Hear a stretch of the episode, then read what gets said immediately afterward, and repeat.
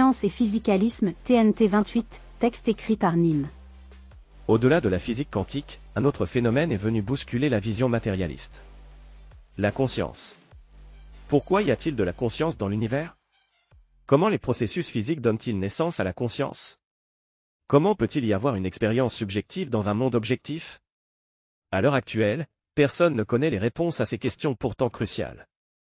Et si j'ai défini le sens de la vie, comme la création d'entropie, on peut toujours se demander pourquoi nous créons de l'entropie en premier lieu, ou encore pourquoi cette dernière est liée à l'information détenue par un observateur doué de conscience. Il s'agit d'un questionnement récurrent parmi les spécialistes des sciences cognitives, qui ne savent pas encore l'expliquer. C'est ce que David Chalmers appelle le problème difficile de la conscience, The Hard Problem of Consciousness. Pour le résumer simplement, il y a les problèmes faciles, qui relèvent directement de fonctions nécessaires à la vie dont on arrive pleinement à concevoir l'intérêt et à observer l'activité cérébrale associée. Mais il y a ce phénomène qu'on n'arrive pas à expliquer, qui relève de l'expérience subjective.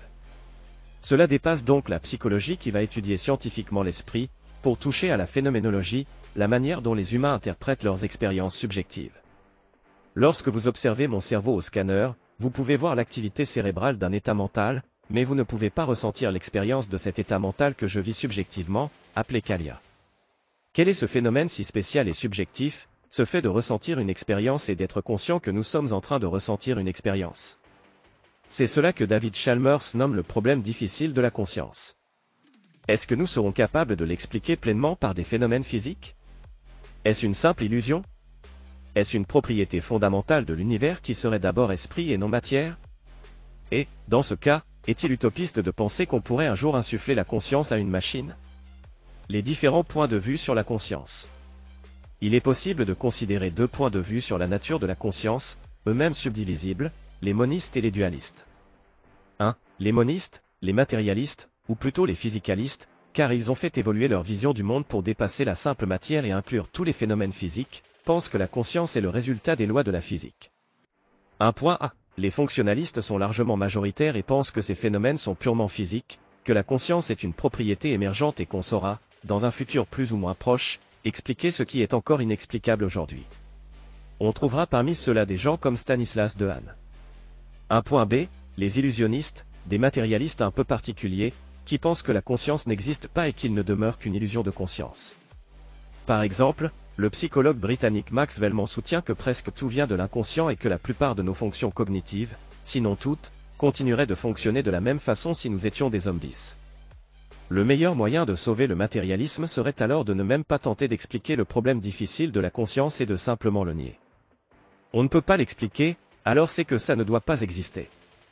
Voilà le point de vue des illusionnistes dont on tient pour le père Daniel Dennett. David Chalmers confie également que s'il était matérialiste il serait aussi un illusionniste. Cette illusion serait un trait favorable sélectionné par l'évolution. Mais cette dernière favorisant seulement notre capacité à interagir avec notre environnement, ne nous aurait pas doté des capacités nécessaires à comprendre ce qu'est ce phénomène de conscience qu'on pense ressentir. 2. Les dualistes pensent que les lois de la physique sont les résultats de la conscience et donnent donc le primat à l'esprit. Au sein de cette famille on trouvera deux autres hypothèses. 2.a les panpsychistes, lesquels confèrent une conscience à tout élément et dont certains se défendent d'être dualistes.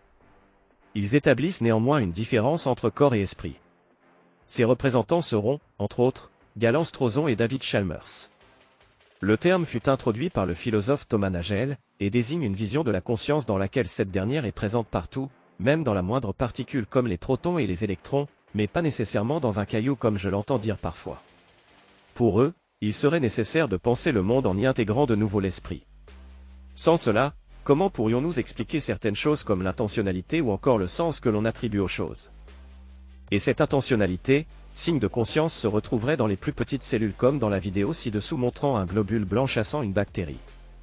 Les grandes avancées des sciences physiques et biologiques ont été rendues possibles en excluant l'esprit du monde physique. Cela a permis une compréhension quantitative de ce monde, exprimée par des lois physiques intemporelles et formulées mathématiquement. Mais à un moment donné, il sera nécessaire de repartir sur une compréhension plus globale qui inclut l'esprit. D'un côté, il y a l'espoir que tout peut être expliqué au niveau le plus élémentaire par les sciences physiques, étendues à la biologie. De l'autre côté, il y a des doutes quant à la possibilité d'accommoder la réalité de caractéristiques de notre monde telles que la conscience, l'intentionnalité, le sens, le but, la pensée et la valeur dans un univers constitué au niveau le plus élémentaire uniquement de faits physiques des faits, aussi sophistiqués soient-ils, du type révélé par les sciences physiques. Thomas Nagel, Mind and Cosmos. 2.b. Les idéalistes, lesquels tendent à penser que ce qu'on nomme réalité ne serait en fait qu'une représentation de la réalité générée par notre conscience et que la réalité nous est imperceptible. On trouve dans ce groupe Bernardo Castrup et son idéalisme naturaliste qui se veut étayé et en accord avec les connaissances actuelles. Il demeure assez stimulant pour l'esprit, même s'il peine à me convaincre. Pour lui, les panpsychistes ne vont pas assez loin, la conscience n'est pas seulement dans une myriade d'éléments, elle est réellement partout. Il s'inscrit dans les pas de Schopenhauer et Schrödinger en présentant une vision du monde dans laquelle le cosmos est une conscience unitaire ayant une expérience, et nous sommes chacun des alters de cette conscience. De la même façon qu'on peut observer les interactions matérielles qui s'établissent au sein du cerveau humain grâce à des capteurs sans qu'on ne puisse ressentir ce qu'une autre personne ressent, le cosmos serait semblable à une énorme conscience ayant une expérience dont on ferait partie. Autrement dit, comme Schopenhauer le pense, il y aurait deux mondes, le monde réel et le monde tel qu'on le perçoit qui ne serait qu'une représentation émanant de notre cerveau. Nos sens, nos connaissances, l'appétit qui nous vient à la vue d'une pomme rouge, le goût qu'on ressent quand on la déguste, tout cela ne serait qu'une production de notre conscience de façon à nous duper pour qu'on accomplisse notre tâche au mieux. Nous n'aurions pas accès au monde réel et serions seulement capables de l'appréhender au travers d'un dashboard qu'on tient pour le monde réel. Ce n'est pas la matière qui ferait naître la conscience. Au contraire, la matière ne serait qu'un phénomène généré par la conscience. Une autre forme des temps aura lui une expérience complètement différente du réel, une autre représentation du monde produite par son propre cerveau. De cette façon, des organismes disposant de différents gènes auront deux dashboards différents. Ça paraît farfelu au premier abord et le reste encore un peu au deuxième abord mais cela respecte nos connaissances sur la thermodynamique et l'évolution, en plus de pouvoir expliquer en partie l'importance capitale de l'information toutes ces interprétations souffrent de lacunes. Cela demande une croyance assez forte de penser qu'on serait des alters, d'une conscience unitaire, ou que la conscience relèverait de l'illusion. Ce pourrait être une question inextricable d'un point de vue humain. Le neurochirurgien Henri March émet d'ailleurs l'hypothèse que le cerveau pourrait ne jamais pouvoir se comprendre lui-même, de la même façon qu'on ne peut pas couper du beurre avec un couteau fait de beurre. Le choix de se porter vers l'une ou l'autre, pour moi, ne se fait pas sans questionnement. Et si j'ai une préférence pour le fonctionnalisme, je crois que Thomas Nagel pose quand même des questions intéressantes. Le fait inéluctable qui doit être pris en compte dans toute conception complète de l'univers est que l'apparition d'organismes vivants a finalement donné lieu à la conscience, à la perception, au désir, à l'action et à la formation de croyances et d'intentions sur la base de raison. Si tout cela a une explication naturelle, ces possibilités étaient inhérentes à l'univers bien avant que la vie n'existe, et inhérentes à la vie primitive bien avant l'apparition des animaux. Une explication satisfaisante montrerait que la réalisation de ces possibilités n'était pas désespérément improbable, mais qu'elle était très probable compte tenu des lois de la nature et de la composition de l'univers. Elle révélerait l'esprit et la raison comme des aspects fondamentaux d'un ordre naturel non matérialiste. En résumé, les insuffisances respectives du matérialisme et du théisme en tant que conception transcendante, et l'impossibilité d'abandonner la recherche d'une vision transcendante de notre place dans l'univers, conduisent à l'espoir d'une compréhension élargie mais toujours naturaliste qui évite le réductionnisme psychophysique.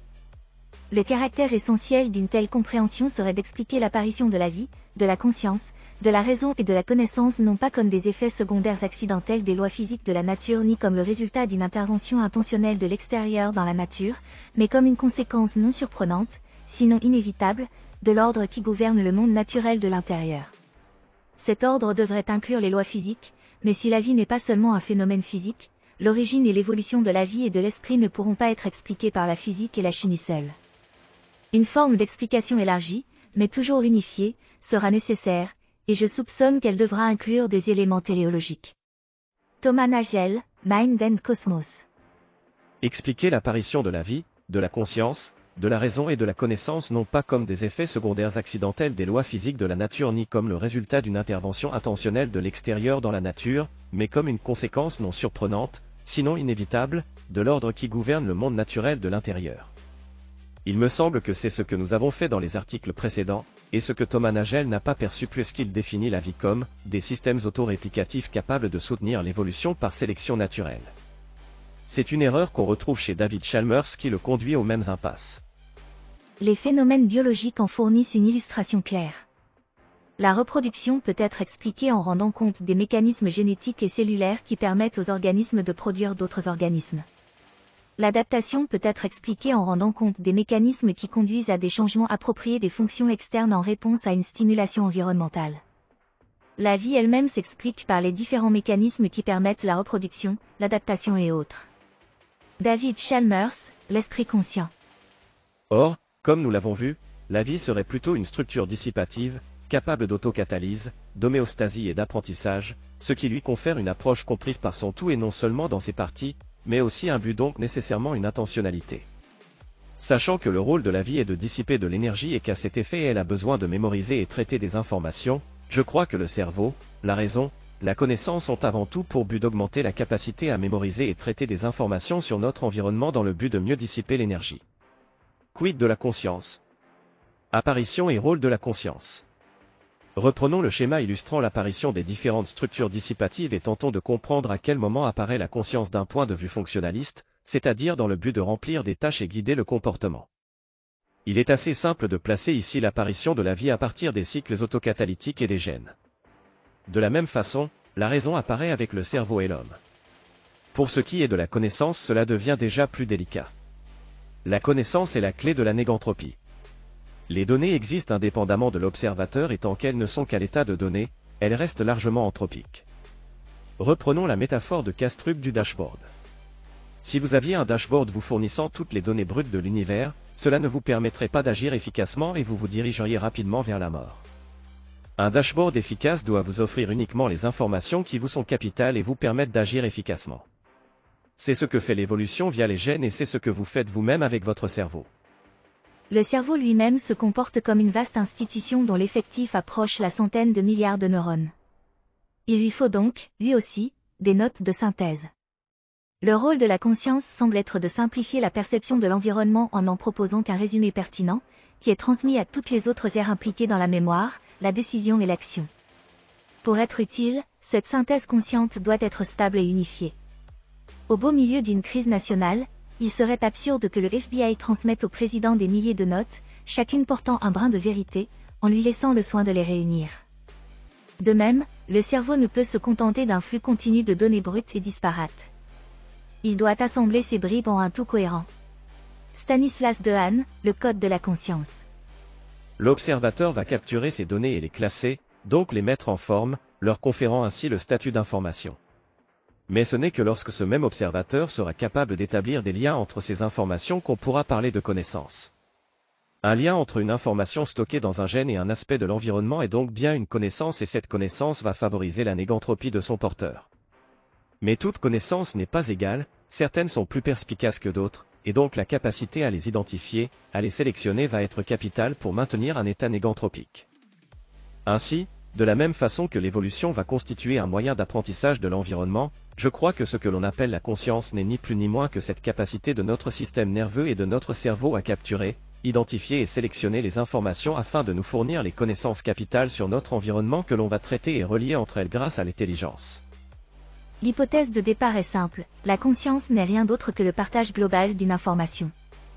Le cerveau humain possède des réseaux de connexion à longue distance, particulièrement au sein du cortex préfrontal, dont le rôle est de sélectionner les informations les plus pertinentes et de les diffuser à l'ensemble du cerveau.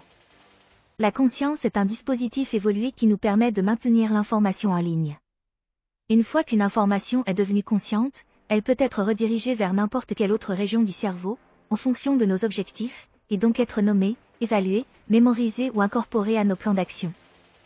Stanislas Dehaene, le code de la conscience. On pourra alors distinguer une conscience assez élémentaire, qui va s'en tenir aux perceptions sensorielles, et une conscience de soi, ou métacognition, qui introduit nécessairement la capacité de réfléchir à ses propres états mentaux, et nécessite donc une subjectivité ou une illusion de subjectivité. Ce qui est tout de même fascinant à propos de la conscience de soi, c'est qu'elle paraît impliquer une boucle étrange, une circularité, voire une contradiction. Quand je me penche sur moi-même, le je apparaît deux fois, celui qui perçoit se confond avec celui qui est perçu. Comment opère cette forme récursive d'une conscience qui s'examine elle-même? Nous touchons ici à une nouvelle acception de la conscience, que les spécialistes de sciences cognitives appellent la métacognition, la capacité de réfléchir à ses propres états mentaux. Satnisla Dehaene, le code de la conscience. Le sujet de la connaissance, par son identité avec le corps, devient un individu, dès lors, ce corps lui est donné de deux façons toutes différentes, d'une part comme représentation dans la connaissance phénoménale, comme objet parmi d'autres objets et comme soumis à leur loi, et d'autre part, en même temps, comme ce principe immédiatement connu de chacun, que désigne le mot volonté. Arthur Schopenhauer, le monde comme volonté et comme représentation. Tous les êtres sentients disposeront donc d'une conscience. Les problèmes faciles de la conscience ne relèveraient donc que des fonctions, des actions pures, et le problème difficile de la conscience serait lié au sens que l'on donne à ces actions, de façon subjective.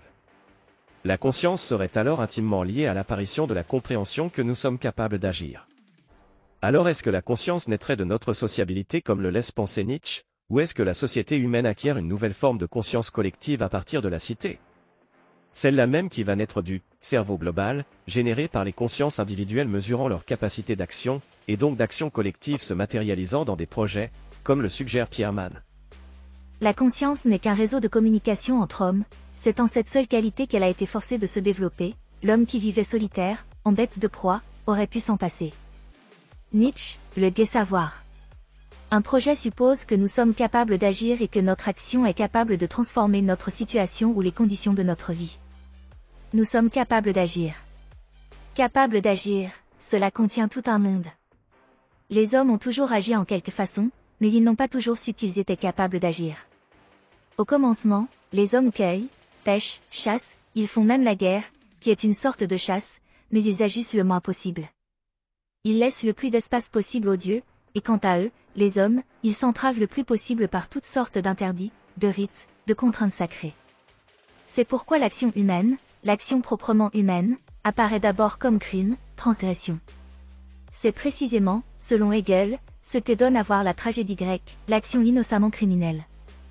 La tragédie raconte ce qui ne peut pas être raconté, le passage de ce qui précède l'action à l'action proprement humaine.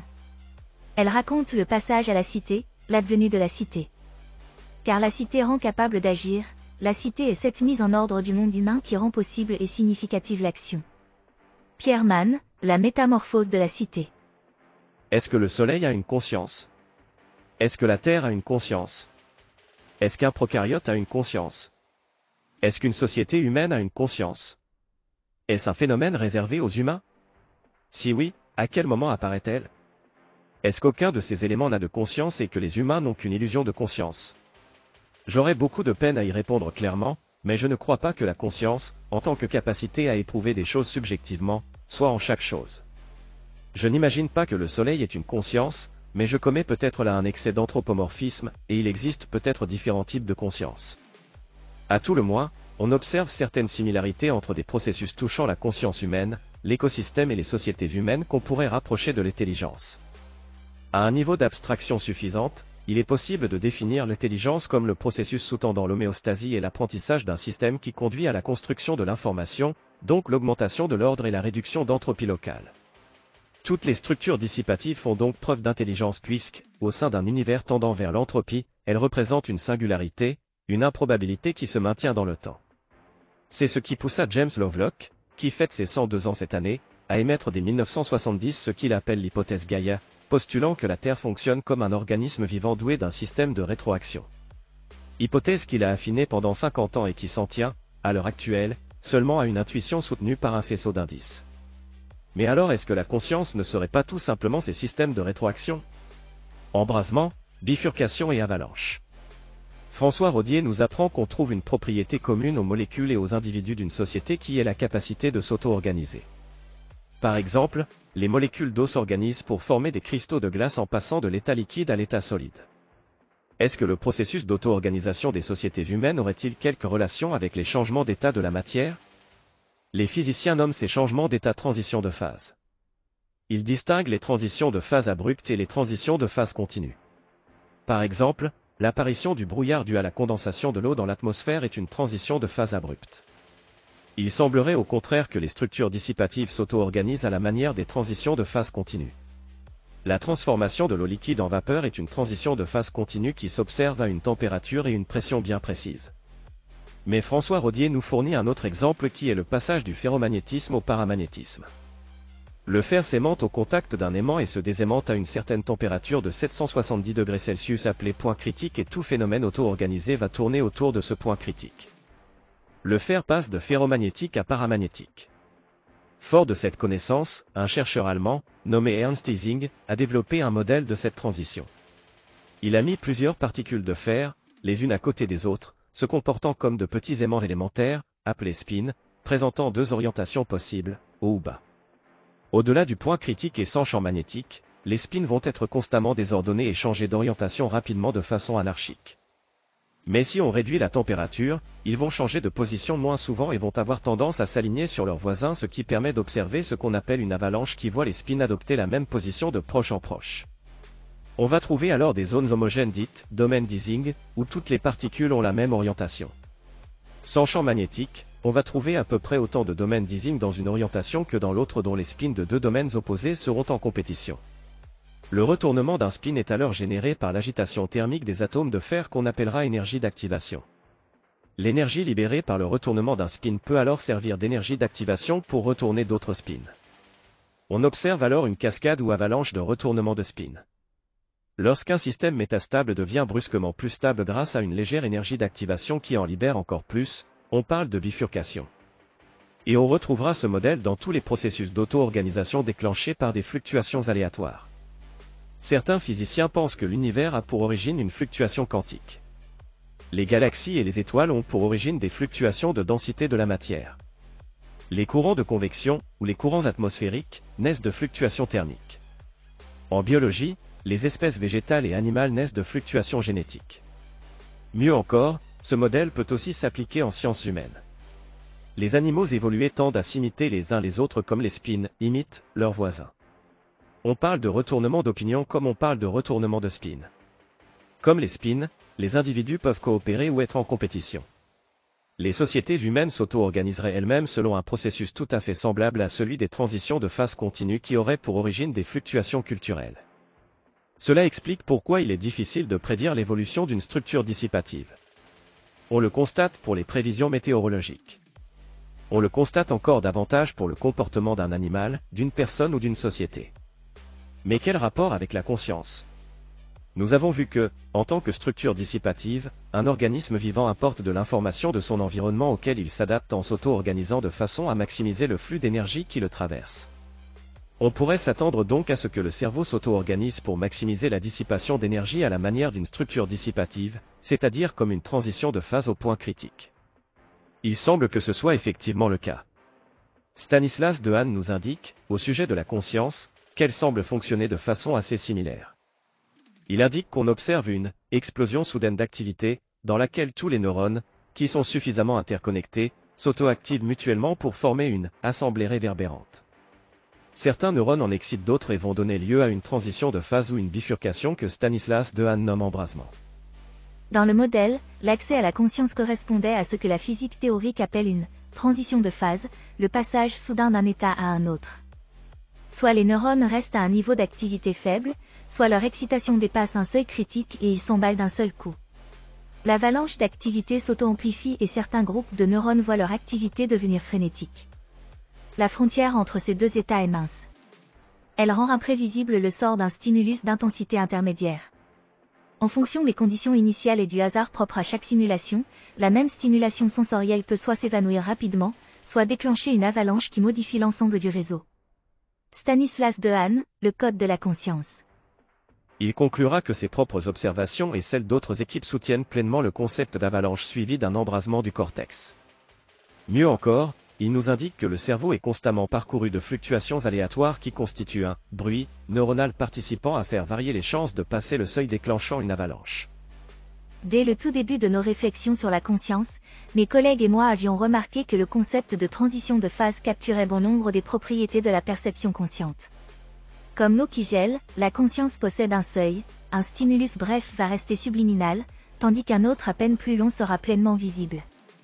La plupart des systèmes physiques auto-amplifiés possèdent un point de non-retour au-delà duquel le changement survient d'un seul coup, en fonction de la présence de petites impuretés ou de fluctuations aléatoires.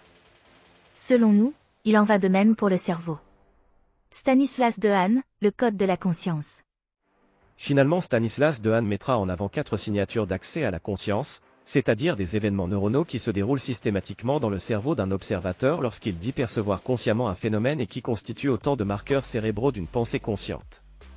En plus de l'embrasement qui constitue cette première signature, l'électroencéphalogramme montre une onde tardive appelée P3 ou P300 qui constitue une deuxième signature. Une troisième signature est une explosion tardive et soudaine d'ondes de haute fréquence et, quatrième et dernière signature, une synchronisation des signaux que s'échangent les aires corticales les plus éloignées les unes des autres. Les enregistrements intracrâniens ouvrent une fenêtre exceptionnelle sur la dynamique de l'activité corticale. Les électrophysiologistes distinguent de nombreux rythmes au sein du cerveau. En état de veille, le cortex émet quantité de fluctuations électriques qui peuvent être grossièrement triées en fonction de leur fréquence dominante. Quand un stimulus pénètre dans le cerveau, il perturbe ces rythmes endogènes, les déplace ou impose des fréquences qui lui sont propres. C'est donc l'amplification tardive de l'activité gamma, plutôt que sa présence pure et simple, qui constitue une signature solide de l'accès à la conscience. Stanislas Dehaene, le code de la conscience.